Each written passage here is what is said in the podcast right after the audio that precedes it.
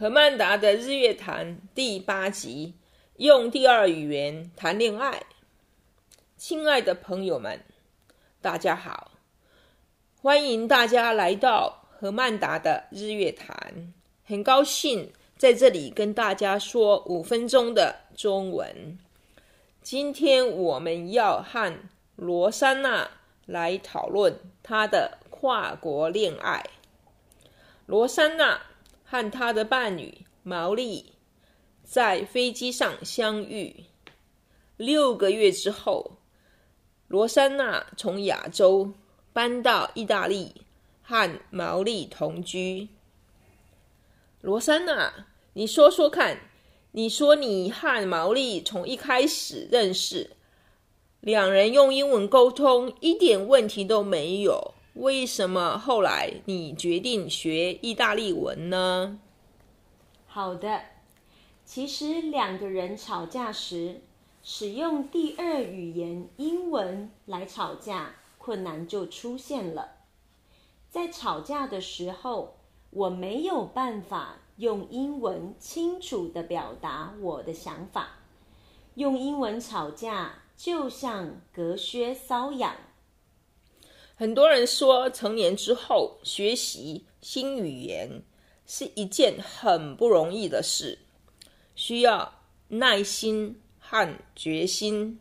罗珊娜，你学意大利语的过程里面觉得容易吗？不容易啊！上语言学校的时候，我经常觉得自己学习能力很慢。也容易疲倦和沮丧。我也觉得我和毛利的文化差异一直都在。我一直搞不清毛利为什么那么情绪化，是因为他是意大利人呢，还是他就是毛利？这么说，你也要去适应意大利人的生活方式哦。当然。举例来说，我仍然不能了解为什么意大利人总是用加法不用减法。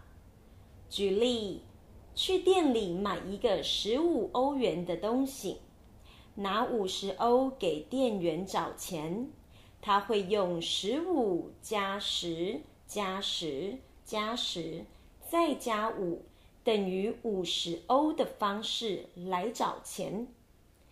嘿如果用减法，五十欧减十五欧等于三十五欧来计算，不是容易多了吗？的确，说到文化差异，如如果说时间就是金钱，意大利人一天花在吃的时间上，铁定超过四个钟头，这件事就完全不合逻辑。他们下午吃完午餐。再喝咖啡，再聊个是非，要耗掉两个小时。晚上八点吃饭，吃到十点，又是两个小时。不过啊，我花了九牛二虎之力学了意大利文之后，有好多意外的收获。许多我用中文说不出口的话，不知道为什么。反而可以更轻松地用意大利文说出来呢！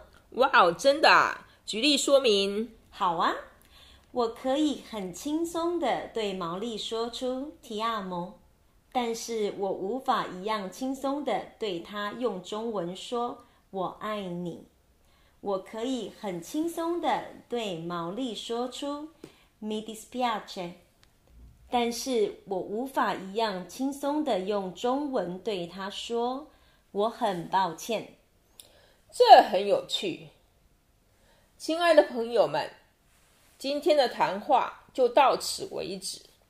我有两个问题想问大家：第一，买东西的找钱的时候，你是用加法呢，还是用减法？第二，你一天花多少时间吃东西？记得在 Facebook 和 Instagram 上找到我们的页面。和曼达在这里跟大家说再见，期待我们下一次的相聚。